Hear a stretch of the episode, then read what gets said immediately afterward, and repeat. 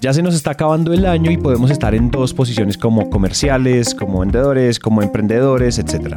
Una, pues que ya cumplimos la meta del año o ya estamos casi seguros que la vamos a cumplir y pues todo está relativamente tranquilo y estamos es buscando cómo crecer aún más o estamos buscando nuevas oportunidades.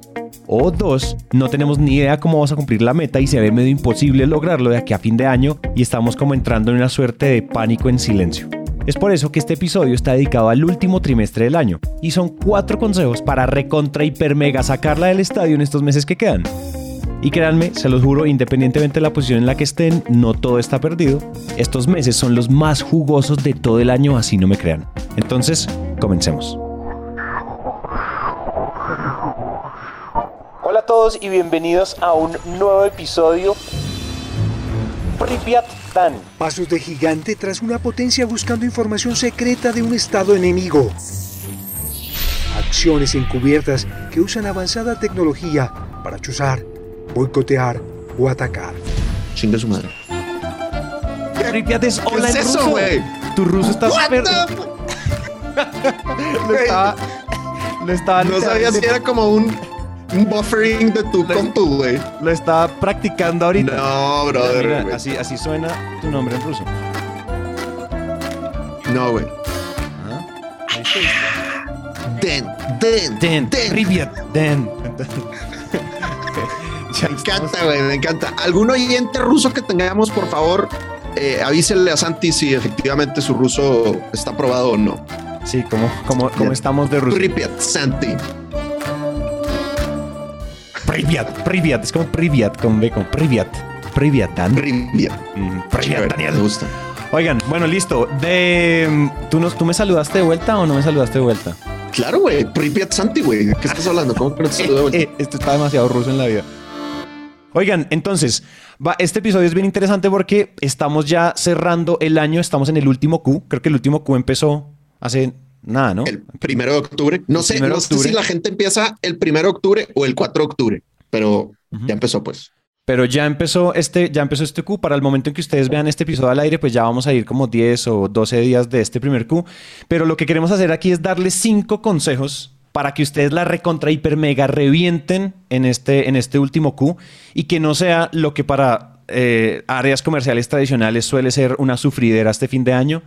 Esto no debería porque, ay, ya cerramos presupuestos, ay, todo el mundo está como en esta onda y y uno, digamos que uno tiene ese paradigma, vamos a romper eso aquí porque definitivamente este es probablemente, probablemente, me atrevo a decirlo de experiencia propia y creo que para ti también, según hemos hablado, es probablemente de los mejores Qs del año, ¿o no? Total, sí, 100%. Eso es, eso es bien interesante. Como, entonces, sí, güey, entramos, entramos en una predepresión eh, de que, de que, uy, no, no voy tan bien en el año, no voy a alcanzar a, cumplir la meta. Y la verdad es que si tú, si tú te la crees, si tú confías, número uno, en ti mismo, ¿no? En tu, tu- tu triángulo del éxito, en tu actitud, en tu técnica, en tu comportamiento. Si confías en tu producto, en el valor que le puedes aportar, piensa lo siguiente, o sea, todo mundo suele entrar en esa crisis o precrisis en Q4. Entonces, muy probablemente, con mayor razón, necesitan tus productos y servicios ahorita, porque ellos también tienen que cerrar bien el año. Entonces, compra esa idea y ponte a chambear intensamente, porque muchas compañías les va súper bien en Q4. Y ojo, no estoy hablando de las compañías que obviamente les va bien en Q4, ¿no? O sea, a los chocolates, pues obvio les va bien en Q4. A los juguetes, pues obvio les va bien en Q4 porque pues se presta por las fiestas decembrinas. Pero estamos hablando de compañías que incluso aunque su estacionalidad sea de un Q diferente, cuando hacen bien la chamba, la pueden mega ultra romper en Q4. Entonces lo primero es créetela, compadre. Créetela, la puedes sacar del estadio a pesar de que quede poco tiempo. Totalmente, totalmente de acuerdo. De- Definitivamente es que sí, o sea, si uno no se la cree, o sea, la, esta predepresión lo primero que pues lo que va a hacer es que nos predispone y ya hemos hablado en muchos episodios que si uno ya está predispuesto, uno entra perdiendo. Entonces está uno haciendo como el harakiri uno solo. Y creo que una de las cosas, y acuérdense que nosotros queremos, estamos tratando de empezar los episodios como con, como con una anécdota, como con algo que haya pasado en nuestras vidas, como trayendo un poco de lo que nos pasa en el día a día como vendedores. Y a mí me pasó algo bien particular, Dan, te voy a contar. Que esto es algo que yo he mencionado en algunos otros momentos, pero estamos en este momento negociando con, las, con los clientes que ya tenemos las cosas que van a suceder el próximo año, ¿no? Como lo que va a pasar el próximo año, qué vamos a hacer el próximo año, etcétera. Pero nosotros tenemos muchos clientes viejos de hace muchos años que cerramos hace mucho tiempo, cuando además yo era cero Sandler, o sea, yo era el vendedor más culebreramente tradicional, asqueroso, repugnante de la historia, pre-Sandler. Eh, no había sido bautizado y redimido. Lázaro, levántate de, de tu tradicionalidad. Lázaro, levántate y anda. Y, me pasó algo y es que teníamos clientes con unas tarifas, unas tarifas pero desagradablemente bajas. Entonces tuvimos una conversación de socios, aquí, aquí comienza un poco la historia, tuvimos una conversación de socios donde dijimos, si nosotros no podemos subir esas tarifas, nos toca dejar ir a esos clientes, porque primero el costo de oportunidad de atender a un cliente con una tarifa tan baja frente a un cliente que está pagando seis o siete veces más, que está entrando nuevo, el costo de oportunidad primero es muy alto. Y segundo, estamos, no, solo no solo la pérdida en el costo de oportunidad, sino que, o sea, yo estoy perdiendo plata todos los días con ese tipo de clientes. Que son clientes además que nosotros amamos, nosotros adoramos, pero son ya de hace tanto tiempo, pues que tocaba tener la conversación dura. Y es una de las cosas, en una, yo me acuerdo que en un, en un, en un, en un Sales Mastery yo pregunté eso y dije, bueno, ¿cómo hace uno para subir tarifas? Y les voy a contar qué fue lo que yo hice. Si ustedes están en una, en una situación parecida, lo que yo hice fue tirarme al chiquero y, ser totalmente transparente. Entonces yo abrí la conversación como, oigan, necesitamos tener esta conversación. Nos conectamos en la llamada. Esto ha pasado con varios clientes. Y les digo, miren, primero les quiero decir algo y es, primero, no sé, apreciamos mucho el negocio, o sea, estamos muy felices, ustedes y yo nos amamos, pero necesito decirles algo y es, yo necesito subirles las tarifas para el otro año. O sea, estamos, o sea, en este momento yo estoy perdiendo una cantidad desagradable de dinero a estas tarifas el producto es muy bueno y demás, pero definitivamente yo necesito subir esas tarifas porque esto no es viable para mí financieramente. Yo sé que esto a ustedes no les interesa, o sea, a ustedes, o sea, la gracia de que un proveedor sea un proveedor es que las finanzas del proveedor son las finanzas del proveedor, ¿no? Uno busca proveedores es porque quiere, esos dramas quiere también tercerizarlos o quiere sacarlos de la empresa pero yo tengo que ser transparente, o sea, esto a mí no me está dando, o sea, yo no, no, no puedo hacer esto y yo no, o sea, yo a ustedes no les bajo nunca la calidad ni por ni mucho menos, pero no me está dando, entonces estoy perdiendo la plata, entonces necesito subir. Y no es que necesite subir las tarifas, el IPC, ¿no? Que usualmente las subidas en, en negocios corporativos es como subimos lo de la inflación y estas subidas de tarifa como normales de año a año. Yo dije, oigan, esto no es la subida del 2.4%. Estoy hablando que la subida implica un 400%. O sea, la subida es un poquito violenta. Pero quería hablarlo con usted. Damn, boy. Y entonces yo dije, como, quiero hablarlo con ustedes porque, pues porque esto, o sea, yo no, no, no, voy a poder dormir si me, lo, si me lo callo y no voy a poder operar este negocio, este deal con ustedes si no hablamos esto antes. Y literalmente, mira, nosotros estábamos esperando, todos los estábamos esperando que a todos los clientes que les dijéramos esto nos iban a echar, nos iban a sacar, como no, ya no me sirve, se sale el presupuesto. Y ahí nos dimos cuenta que el relacionamiento de alto nivel, el, el cariño que uno se tiene, relacionarse bien con las personas, lo es todo. Porque auténticamente nosotros necesitábamos subir esas tarifas, pero los clientes en ningún momento fueron como, no, Santi, vete, no, esto ya no me sirve, sino que todos fueron como, ¿cómo así, Santi, estabas perdiendo plata? Y pues uno mira al Excel y sí, o sea, nosotros estábamos perdiendo plata con esos clientes. Pero aparte de todos esos clientes también happens to be como casi que amigos nuestros, son amigos auténticos nuestros donde nosotros dijimos como, oiga, esto es una conversación muy corazón a corazón, yo ya no puedo seguir perdiendo plata, yo no puedo otro año quedarme en estas tarifas y de una todos fueron como, no, Santi, de una, cotízame, reajustemos las tarifas, si quieres reajustamos lo que ya hicimos, incluso que eso pues, o sea, hicimos un montón de cosas donde nosotros esperábamos un escenario súper negativo, pero creo que si uno ha construido un buen relacionamiento con los clientes, subir tarifas es una conversación del día a día, es una conversación trivial. Si uno, ha, si uno ha sido un cabrón que nunca ha estado pendiente, que nunca ha dado la milla extra, que nunca se ha preocupado por los clientes, subir las tarifas suena como ventajoso. En cambio aquí, pues es honesto, es como yo, si quieren vemos el Excel, o sea, si quieren vemos el estado de resultados, pero esto no me da. Entonces esa es la, esa es la anécdota, pensábamos que nos íbamos a quedar sin la mitad de los clientes y el 100% de los clientes dijeron, o sea, la gracia es trabajar con ustedes, el valor que ustedes agregan. O sea, yo no, o sea, nosotros no concebimos un 2022 sin naranja media, cóbrame lo que haya que cobrar. Y yo descansé, o sea, tú no te imaginas, la mejor noche de sueño que he tenido en, en los últimos seis meses. Después de Tremendo, güey. Bien, bien, maravilloso, maravilloso. No, buenísimo. Y no fue un aumento, como tú dices, del IPC, sino fue un aumento del 400%. Tremendo, brother, tremendo. Sí, sí. Oye, bueno, pues se conecta perfecto con nuestro primer tip para cerrar el año con todo, ¿no? y es, por más que estés desesperado, no des descuentos extremos. Por más que estés desesperado, no des descuentos extremos. Yo estoy en una situación similar ahorita con tres clientes, no del 400%, bueno, no, hay uno que sí. O sea, dos clientes que quiero mucho y me dan mucho dinero y en, en momentos extremos de mi vida, esos negocios han estado ahí para, para rescatarme.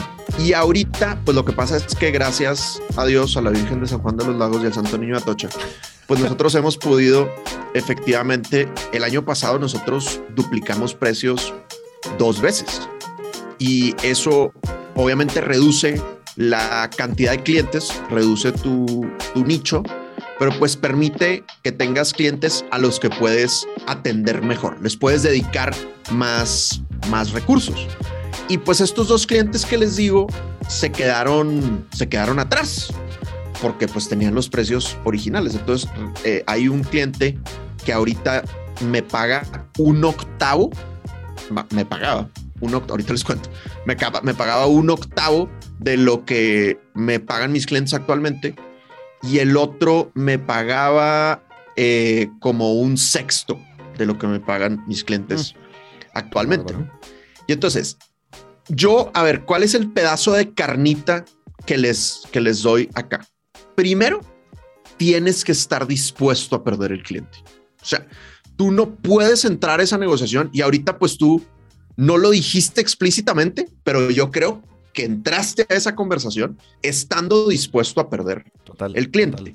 Ahora, eso tiene que estar combinado con un ritmo de prospección intenso. O sea, uno no está dispuesto a perder un cliente cuando no tienes opciones para sustituir al cliente. Claro. Entonces, tampoco, o sea, si nadie les está comprando, pues no vayan a, hacer cosas extremas, pues. Pero, pues obviamente, si ustedes escuchan este podcast, pues es porque seguramente ustedes están prospectando intensamente y están buscando nuevas oportunidades. Entonces, te tiene que dar tranquilidad de perder al cliente el hecho de que sabes que hay clientes que lo pueden sustituir. Yo me animé a tener la conversación de aumento de precio con estos cuates y Santi, me aguanté dos años. Yo debí haber tenido esta conversación con cada uno de ellos hace dos años. Es más, hace tres años se lo mencioné a uno, de que, oye, ¿y será que de pura casualidad podrías tal vez contemplar la pequeña posibilidad de que aumentáramos un poquitirringo la tarifa? y, me, y me dijo, no, y yo, está bien, perdóname, ¿no? Perdón por preguntar. y, pues me tragué, me seguí tragando la misma tarifa por, por dos años. Pero este año, pues gracias a Dios, insisto ya, ya tenemos muchas oportunidades. O sea, nos están lloviendo las oportunidades. Angie y yo, de verdad, o sea, no podemos con la cantidad de leads que, que estamos atendiendo. Una disculpa para la gente que nos ha escrito y que no le hemos podido contestar. Entonces yo dije, ¿sabes qué? O sea, por atender yo a estos clientes, por más que quiero mucho, estoy dejando de atender a clientes que están dispuestos a pagar nuestras tarifas actuales. Y por otro lado, aunque tal vez ese gran cliente que quiero no me está buscando, por atender a los clientes que me pagan menos, no estoy teniendo el tiempo para prospectar a esos clientes estratégicos. Entonces, a veces no es que te estén lloviendo los leads, sino que estratégicamente no estás teniendo el tiempo para ir a buscar a los que sí quieres y a los que sí son rentables de acuerdo al tamaño actual de tu equipo y de acuerdo a las metas que tienes, ¿no? Entonces, bueno, seamos estratégicos y estemos dispuestos a perder el cliente, eso combinado con un ritmo de prospección intenso por un lado. Ahora, por otro lado, piensa lo siguiente, si tú das el descuento extremo, estás sentando un precedente o sea, es muy difícil, por más que la gente te diga, no, hagámoslo por esta vez y la próxima vez nos cobras al precio normal y lo que pasa es que de aquí va a salir mucho negocio. Por más que tengan ese acuerdo y esa conversación, esa persona que te lo está diciendo probablemente te está diciendo la neta, probablemente te está diciendo sus intenciones reales. Pero ¿cómo sabes que la próxima negociación esa persona va a seguir ahí? O sea, las personas ahorita en promedio cambian de trabajo cada 1.6 años. Muy probablemente el próximo negocio va a llegar alguien nuevo y va a decir, oye, pero es que el precio anterior que me diste es este, o sea, no te voy a pagar ni el doble ni el triple, ¿no? Entonces, tienes que tener mucho cuidado de la marca que estás dejando cuando cuando das un, un descuento extremo, ¿no? Entonces, bueno, la sugerencia, chavos, es no lo den, güey, ¿no? Sí, no, y, algo de lo que hablábamos incluso en una de las sesiones pasadas, pues yo lo estaba oyendo ahí por los lados, era pues los precios ancla.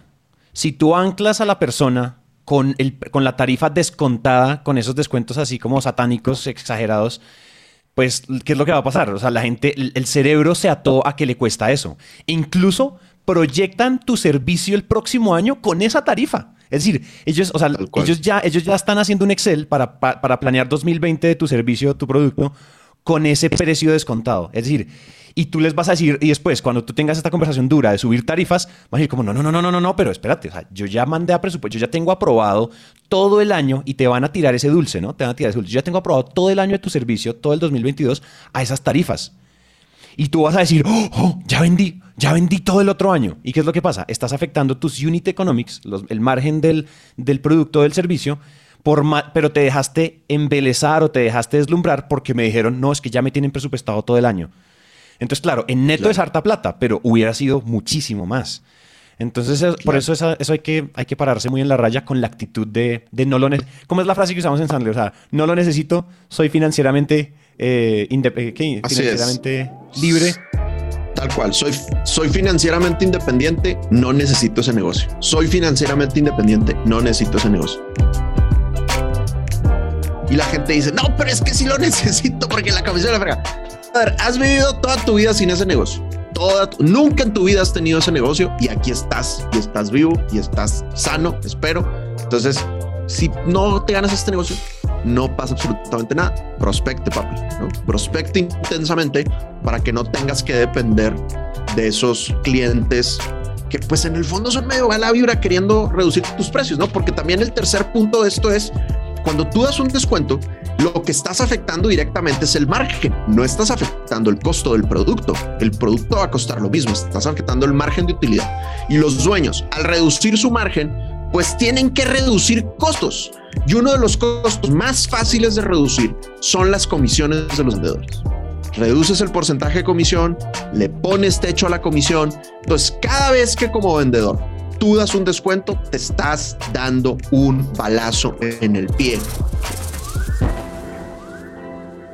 Aunque ahorita no lo notes y aunque parezca que eso te va a ayudar a alcanzar tu meta del Q, a largo plazo, mediano plazo, te estás dando un balazo en el pie. Entonces, por más desesperado que estés, no des descuentos extremos. Ahora, claridad, no estamos en contra de los descuentos en Sandler, ¿ok? No estamos diciendo nunca es un descuento, no. Simplemente estamos diciendo no des cosas extremas. Si vas a dar un descuento, número uno, el cliente se lo tiene que merecer. Y número dos, tienes que de alguna manera recuperar ese ingreso. Entonces, ¿eso qué significa? Oye, te doy descuento, pero a cambio de más volumen. Te doy descuento, pero me pagas por anticipado. Te doy descuento, pero me vas a dar tres referidos certificados. O sea, ¿qué me vas a dar, querido cliente? Te quiero mucho, queremos hacer este trabajo contigo, pero pues evidentemente aceptar este descuento pues es un golpe directo a nuestra empresa. Queremos hacerlo, queremos trabajar juntos, pero ¿qué me puedes dar para que recuperemos este ingreso de otra manera? y empiezas a dar opciones. Me puedes pagar por anticipado, me puedes dar referidos, pero no como un contactillo, sino me sientas con el tomador de decisión y le dices que somos lo máximo. Me, garantizas que vamos a trabajar en este proyecto, pero pues firmado, no, garantiz, no, no garantía de sí, yo creo, sería chévere. ¿no? Entonces, bueno, eso es chavos.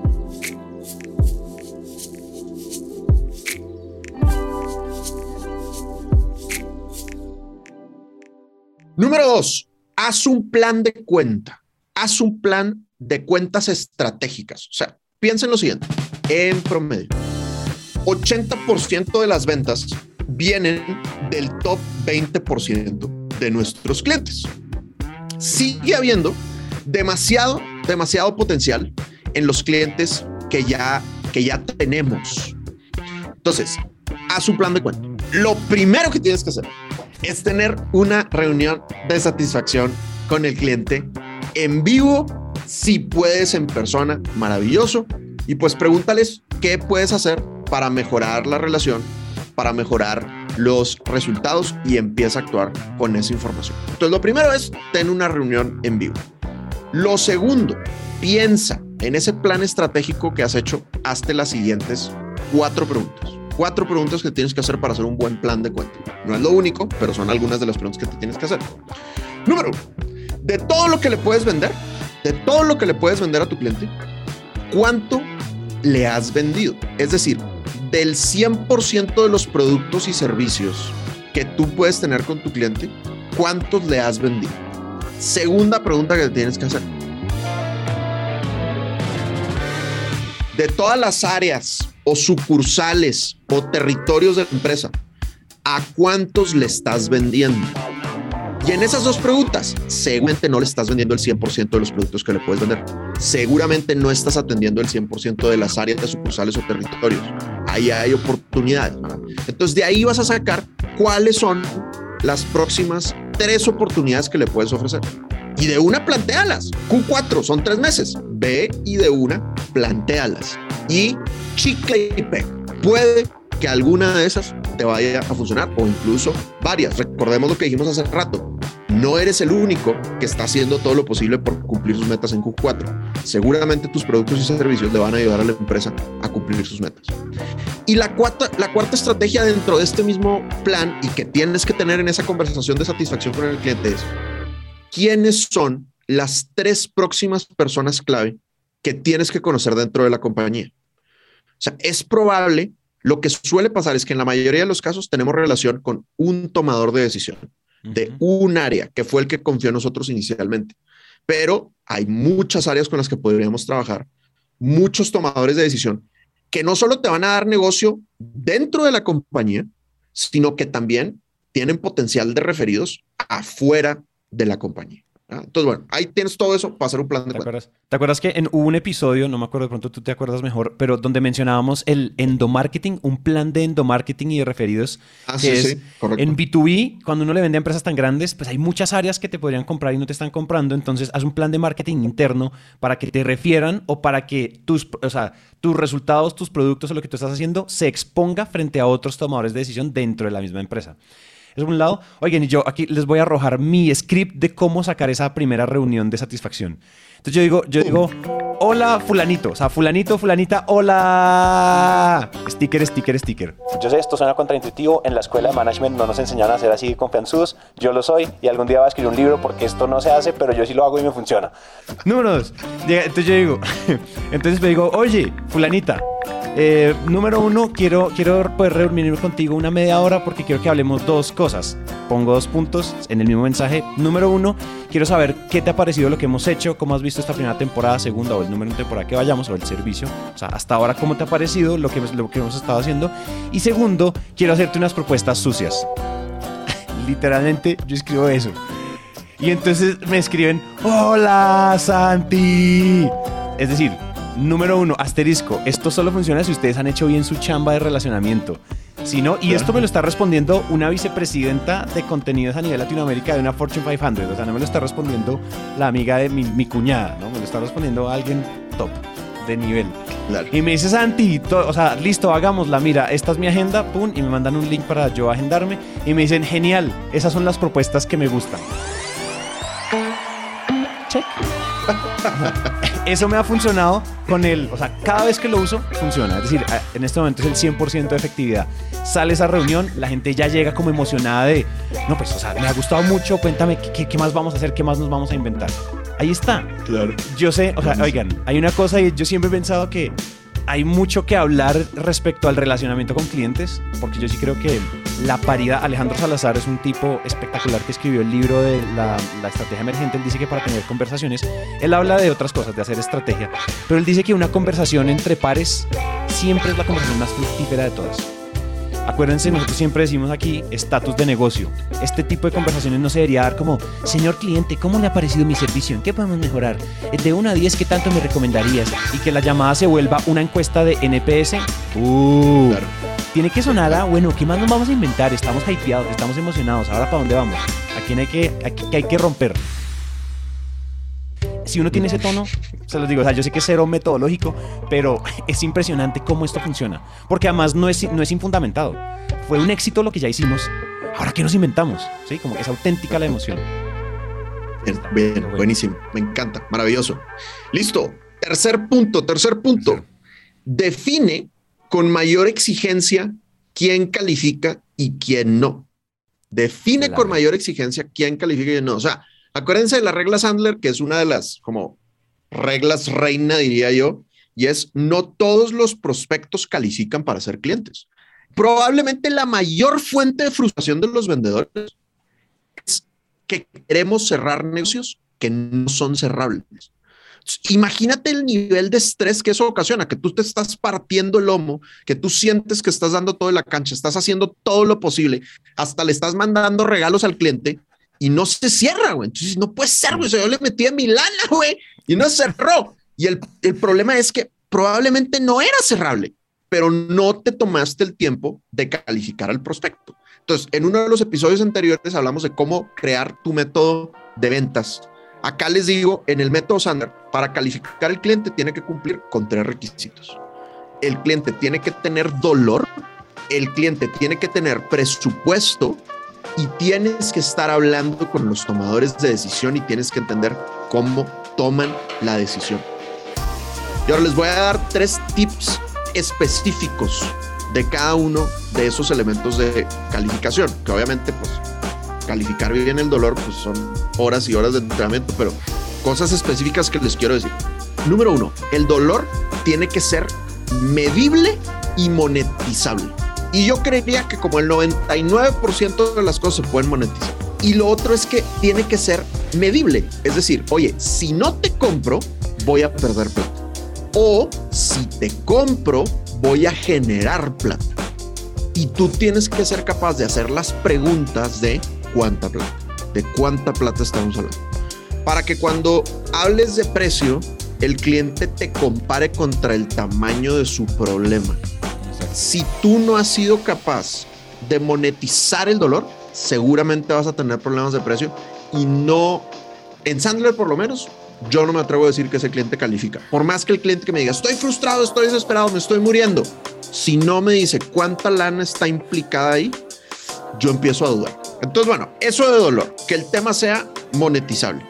Después, de presupuesto. ¿Cuál es la, la recomendación de presupuesto? Se los voy a decir desde mi opinión. Esto no lo estoy diciendo que sea una regla ni que esté escrito en piedra. Pero en mi opinión, chavos, yo no le vendo a gente donde la plata es lo más importante. Entonces yo creo que la conversación de presupuesto la tienes que tener temprano, ¿ok? Y de alguna manera establecer que tú no eres la opción más barata. Entonces yo todo el tiempo voy declarando por la vida, en Sandler somos el entrenamiento de ventas más caro en Latinoamérica. Y si conoces un entrenamiento más caro, avísame para subir mis precios. Y entonces, ah, eso crea un filtro. O sea, la gente que se anima a venir con nosotros ya sabe que, que va a pagar mucha lana. Ahora, también somos los más rentables. ¿ok? También está estudiado. Sandler es la empresa que genera mayor retorno sobre capacitación por empleado. Entonces vas a obtener un gran retorno, pero pues a veces no hay suficiente presupuesto y es perfectamente, perfectamente válido. Entonces, si tú te topas a un comprador que te dice, oye, precio, precio, precio, de una le tienes que decir, oye, mira, me das oportunidad de ser muy honesto contigo. Sí. Si es por precio, probablemente nosotros no vamos a ser la mejor opción. Típicamente somos 20, 30, 50% más caros que la competencia. Si tú fueras yo, de todas maneras enviarías la cotización. Y si te dicen sí, preguntas por qué. Y ahí entra el embudo del dolor. Pero si te dicen no, dices, listo, ya está, mil gracias, chao, ¿verdad? Hay otro episodio donde contamos la, la anécdota y la técnica completa, porque si hay cosas que puedes hacer después, pero el punto es, la sugerencia es, en presupuesto, si ellos claramente te están diciendo que lo más importante para ellos es precio, o es un cliente que no califica, o no estás hablando con la persona correcta. Sí, exactamente. Y el tercer punto en la decisión es que haya apertura a acceder al tomador de decisión. Que haya apertura a acceder al tomador de decisión. O sea, si ellos en trato están diciendo, no hay manera de que hables con el tomador de decisión, aquí mis chicharrones truenan, yo el de tercer, cuarto nivel, soy el que voy a decidir todo, pero en realidad esa persona no firma, pues sabes qué, brother, oye, mil gracias, pero, pero chao, ¿no? Entonces, recuerden el tip que les estamos dando, jóvenes, y tal vez no todos estén en el nivel de asumir estos tips con tanta solidez como nosotros podríamos estar, pero yo les digo que se animen, o sea, sean exigentes con sus clientes. Decíamos en el episodio pasado, entre más exigentes somos, más vendemos. Entonces, dolor tiene que ser monetizable, presupuesto no debe ser lo más importante. Claro que es un factor importante, pero no debe ser lo más importante. Y decisión, tiene que haber apertura. Si no, papá, Q4, güey, no tienes tiempo para lidiar con estos dramas. Póngase exigente, mijo. Mira que a mí me, a mí me pasó algo este, y yo creo que conté, yo no sé si conté esta anécdota en algún, algún, algún episodio, si sí me perdonan, la voy a repetir muy brevemente. Pero nosotros, por ejemplo, y cada quien, cuando hablamos también en el episodio pasado o antepasado de cómo crear su propio sistema de ventas, les dimos como unos consejos alrededor de eso. Pero una de las cosas es que esa, o sea, esas tres cosas son elementos Sandler. Yo les doy un elemento, por ejemplo, que funciona mucho en economía creativa o que nosotros tenemos en Naranja Media. Yo califico esas tres cosas. Evidentemente, yo soy adepto eh, religioso evangelizador sandleriano. Sin embargo, yo me di cuenta que la naturaleza de mi negocio necesitaba también otras calificaciones paralelas. Por ejemplo, yo califico como, ¿este proyecto es interesante para mi equipo o no es interesante para mi equipo? Yo trabajo en el negocio creativo. Yo no quiero hacer cosas que no le hagan arder la llama interna a, mis, a, mi, a mi equipo creativo, a mi, equipo de producción. ¿Por qué? Porque es que, claro, Dan lo acaba de decir, la gente dura en un trabajo 1.5 años. Yo quisiera, o sea, de las cosas más costosas que tiene Naranja Media es que alguien renuncie. Esa es de las tragedias más grandes que nosotros podemos tener. Si yo les empiezo a mandar un montón de clientes que quieren hacer un montón de cosas malucas, chandosas de hacer, como que no son interesantes, yo tengo que filtrar eso, porque yo necesito cuidar a mi gente. O sea, yo no solo necesito vender por vender. Entonces, ahí, esa es una de las cosas que yo también califico, como hay que hacerle casting a esto. Y hace poquito rechacé un negocio grandísimo con una de las empresas de seguros más grandes de la región, porque yo dije como, yo, pues la verdad, yo siento que yo no les puedo ayudar con eso y estaban dispuestos a pagar el precio. Habíamos hablado con el tomador de decisión, ya estaba saldado, ya, o sea, ya se había dicho las tarifas, iban a pagar mis tarifas más altas, todo.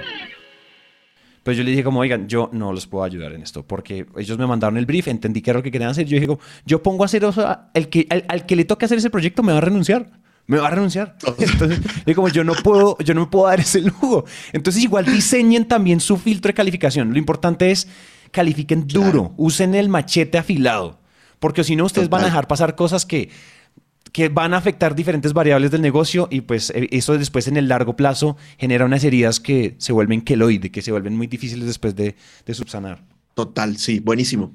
Y bueno, ahí entonces dos, dos, dos recomendaciones específicas, ¿no? Después de que tú definas bien cuál es la exigencia, métele a tu CRM la probabilidad de cierre de acuerdo a la exigencia. O sea, hay gente que en su CRM pone la probabilidad de acuerdo como al tiempo de, de qué tanto ha avanzado el, proceso, ¿no? Y entonces, por ejemplo, enviamos propuesta y ya es de que 80% de, de cierre. Pero el problema es que para enviar la propuesta no pusieron suficientes requisitos de exigencia. Entonces, pues si le cotizas a todo lo que se mueva, pues tu probabilidad de cierre no es el 80%, ¿no? Entonces, yo en, en, mi pipe drive, pues tengo muy claro cuándo es un 50, cuándo es un 70, y yo sé que cuando yo estoy presentando la propuesta, la probabilidad de cierre efectivamente es súper alta y lo saqué de las mismas estadísticas que me dio Pipedrive. O sea, no me lo fumé, sino que revisé el año anterior y con base en eso puedo establecer las probabilidades. Entonces, si haces eso en tu, en tu CRM, pues te da como mucha objetividad, pues, de lo que realmente, de un forecast eh, acertado, ¿no? Y el otro tip es, pues, enfócate en esos, compadre. O sea, Q4, enfócate en los que sí cumplen tus requisitos exigentes. Los otros, no, no, no te enfoques en ellos. O sea, pues igual y si quieres seguir manteniendo la relación, pues dale. Yo, si yo fuera tú, me pondría a prospectar otros, ¿verdad? Sí, sí, sí, de acuerdo. Cool. Cool, check, check. Entonces, el machete afilado, el machete afilado y afilen también con, con apoyos como PyDrive. Eso es, o sea, hacerlo en PyDrive es una absoluta delicia. Entonces, pues para que ustedes tengan ese machete afilado también ahí mm, como visualizable en una herramienta. Oigan, por cierto, ahorita que les contamos de PipeDrive, pues Santi y yo somos usuarios de PipeDrive. Yo no sé, ¿tú hace cuánto eres usuario de PipeDrive? Uf, ya, yo creo que ya un año larguito. Un año larguito. No, papi, bebé. Yo tendré, brother, te lo juro, 10 años usando Pipedrive, una cosa, no sé si 17 tal vez, no lo sé. Este, y conseguimos una alianza con Pipedrive para los que, para los que quieran eh, tener un CRM o mejorar su, su CRM. Eh, en el link del episodio hay un link especial para que tengan una prueba gratis de Pipedrive por 30 días y si deciden entrarle, un descuento absurdo, patrocinado jóvenes por máquina de ventas Santi y yo con mucho cariño. Entonces, para los que estén buscando o tenerlo o tener esa mejora, pues hay para que lo, para que lo contemplen. Sí, sí, sí. De una, firme. Listo. Punto número cuatro. Honestidad desarmante con los que quedan en el pipeline. Con los que quedan en la. O sea, ok, listo. Ya hiciste, revisaste la exigencia, dijiste, ¿sabes qué, compadre? Voy a mandar a cazar alotes o voy a mandar a cazar remoras a este y este y este y este. Chao, gracias a las regaderas, porque definitivamente no cumplen con los niveles de exigencia para ser un cliente nuestro y porque tampoco yo podría atenderlos como ellos, como ellos están buscando, ¿no? Entonces, con los que quedan, pues honestidad desarmante, porque el hecho de que queden todavía en tu pipeline no significa que quieran cerrar contigo en Q4. Exacto. Entonces, ten una conversación con ellos adulto, adulto Oye, fulanito, a ver, ayúdame a entender. ¿Cuáles son tus prioridades estratégicas de aquí a los próximos tres a cinco años? Conversación de alto nivel. Y luego lo aterrizas. Oye, listo. Para lograr esas prioridades estratégicas de tres a cinco años, ¿qué tienes que hacer este Q? ¿Podemos ayudarte con esas cosas que quieres lograr entre aquí y final de año? Y si sí, ¿cuáles son los siguientes pasos que tenemos que hacer para hacerlo realidad? Y como lo dijimos en uno de los tips anteriores, tienes, estar, tienes que estar abierto para que te digan, este año no.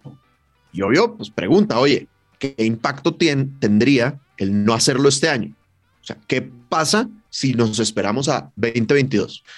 Y si te dicen, pues no pasa nada, pues brother, no hay suficiente dolor, no hay suficiente dolor. Y de nuevo, ponte a prospectar, ponte a buscar otros clientes porque hay pues mucha gente que ahorita sí necesita ejecutar y sí necesita gastarse la lana, ¿no, Santi?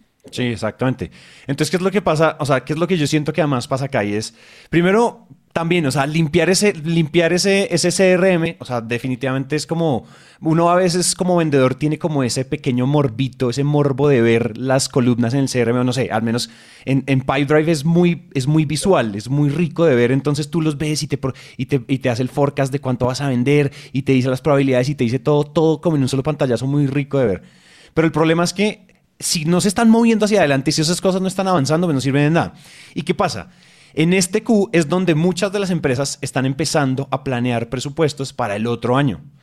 Entonces, este es el momento también de decir como, brother, o sea, yo sé, o sea, ustedes pueden estar o están próximos a entrar a la planeación del primer Q o, los, del otro año, o sea, empezar a hacer presupuestos. Las grandes corporaciones, los que estamos en B2B, sabemos que esta es como una época de cacería bien interesante.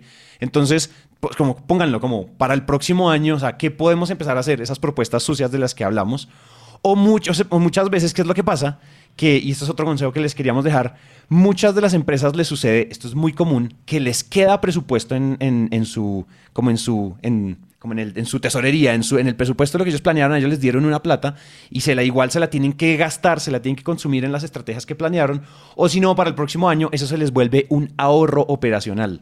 Y pues ahorro operacional es como la plaga para, una, para un directivo de una compañía. Como ahorro operacional básicamente es que te recortaron la lana, entonces te la quitaron. Entonces la gente igual se la quiere gastar, pero no se trata como de botarla y gastársela porque sí. O sea, finalmente se la tienen que gastar en algo que agrega valor porque igual esa plata necesita un retorno, esa plata tiene un seguimiento, o sea, no es como que van a ir a comprar 50 mil dólares en dulces. No, no, no, es así, porque si no, pues ya lo habrían hecho. En este caso, igual tiene que tener un seguimiento y tiene que tener como una accountability. Pero entonces ayúdenle, o sea, pónganse en disposición para su, para su prospecto y tengan esa conversación que dan adulto adulto de, o sea, ¿qué podemos hacer?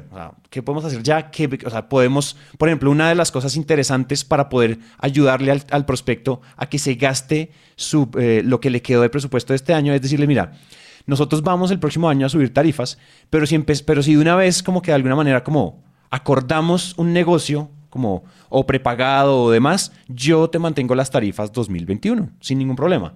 Pero eso implicaría que el negocio lo cerramos este año, así lo ejecutemos el próximo año. estás Claro. haciendo, o sea, estás cooperando para que, o sea, estás también dando un incentivo además para que o te paguen este año, para que se gaste en presupuesto de 2021, etcétera. Esas son cosas que igual son muy gana-gana, porque tú después vas a cobrar 20, 30 o el doble el otro año. Entonces este año simplemente como, oye, si quieres precómprame todo, o sea, lo, Claro. lo del siguiente año de una vez a tarifas de este año y te lo, tú, tú te lo estás gastando con presupuesto este año. O sea, hay varias cositas que pueden suceder ahí bien interesantes, ¿verdad?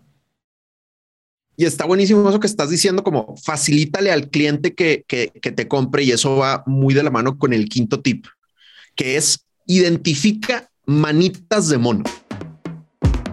Identifica manitas de mono. Entonces, ¿qué es la manita de mono? En Sandler tenemos una técnica en el capítulo de presupuesto, que es cuando el cliente no tiene suficiente lana para comprarte el tema completo, ofrécele algo más chiquito.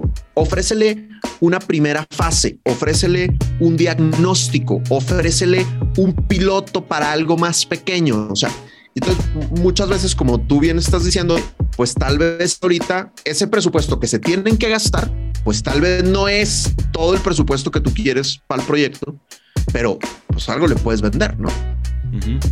Sí, total. No tiene que. eh, Y algo decíamos antes de poner a grabar, decíamos, estamos hablando y, y- y tú me decías, como es que no necesariamente uno tiene que ir a vender el Ferrari todo el tiempo. No necesariamente tienes que vender el Ferrari. Claro, el Ferrari es el ideal. Tú estás calificando a ver si te compran el Ferrari. Pero a veces, o sea, una cosa es descalificar el Ferrari, pero eso no quiere decir que no califiquen para otro producto.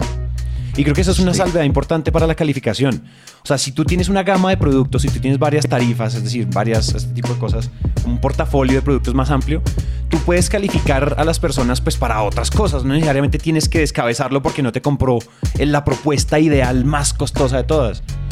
La manita de mono es muy bueno además para abrir relaciones, para que te conozcan operando, para que conozcan la calidad de lo que ustedes hacen, para demostrar valor, para dar esa milla extra y desvivirse y recibir las balas por ese cliente, para que después sea como, véndeme lo que quieras, o sea, tienes cheque en blanco, que eso pasa mucho en B2B. Cuando uno ya le demuestran, y a ti te ha pasado 800 mil millones de veces vendiendo sample, es como, al comienzo vas y das una charlita de dos horas, que todos sabemos que una charla de dos horas no sirve para nada en ventas, uno necesita reforzamiento, reforzamiento, reforzamiento. Pero cuando, da, cuando escuchan esa charla es como, nada, este, este man es el que es. Ahora sí, mejor dicho, all you can eat, Sandler all you can eat, para todos mis empleados. Total. Eso es, eso es muy cool. Es una gran oportunidad Bien, para demostrar valor inicial. Bien, me encanta, güey. Bueno, listo, güey. Entonces, resumen de nuestro capítulo de hoy, jóvenes. ¿Qué tienen que hacer para cerrar el año con toda? Número uno, por más que te estés muriendo, no des descuentos extremos. Número dos, haz planes de cuenta, porque seguramente tus cuentas estratégicas todavía hay mucho potencial en estos últimos tres meses. Número tres, define con mayor exigencia quién sí califica y quién no, para que te enfoques exclusivamente en los que sí califican. Número cuatro, con los que sí califican, honestidad desarmante. Habla con ellos y pregúntales si efectivamente puedes ayudar a alcanzar sus ayudarlos a alcanzar sus prioridades en este último Q. Y número cinco, identifica qué manitas de mono, qué proyectos chiquitos, assessments, diagnósticos, primeras fases le puedes ofrecer a tus clientes para que te compren algo en Q4, los termines de enamorar y en 2022 ahora sí se casten intensamente contigo. Yeah, yeah. Uh, Privyat. Para hacer- ¿Cuál es? ¿Cómo se adiós? Adiós. ya, ya mismo, ya mismo el. Sí. Oye, Adiós, vamos a decir, lo tenemos, lo vamos a decir, eh, lo vamos a decir de corrido o lo decimos en sílabas. No, nunca. O vamos sea, a decirlo, vamos a decirlo en sílabas. Pero ok, va, cuando listo. No, te la- Dos. Entonces, no, bro, no. vamos a decir primero lo tenemos. Listo. A la una, a las dos y a las tres. Lo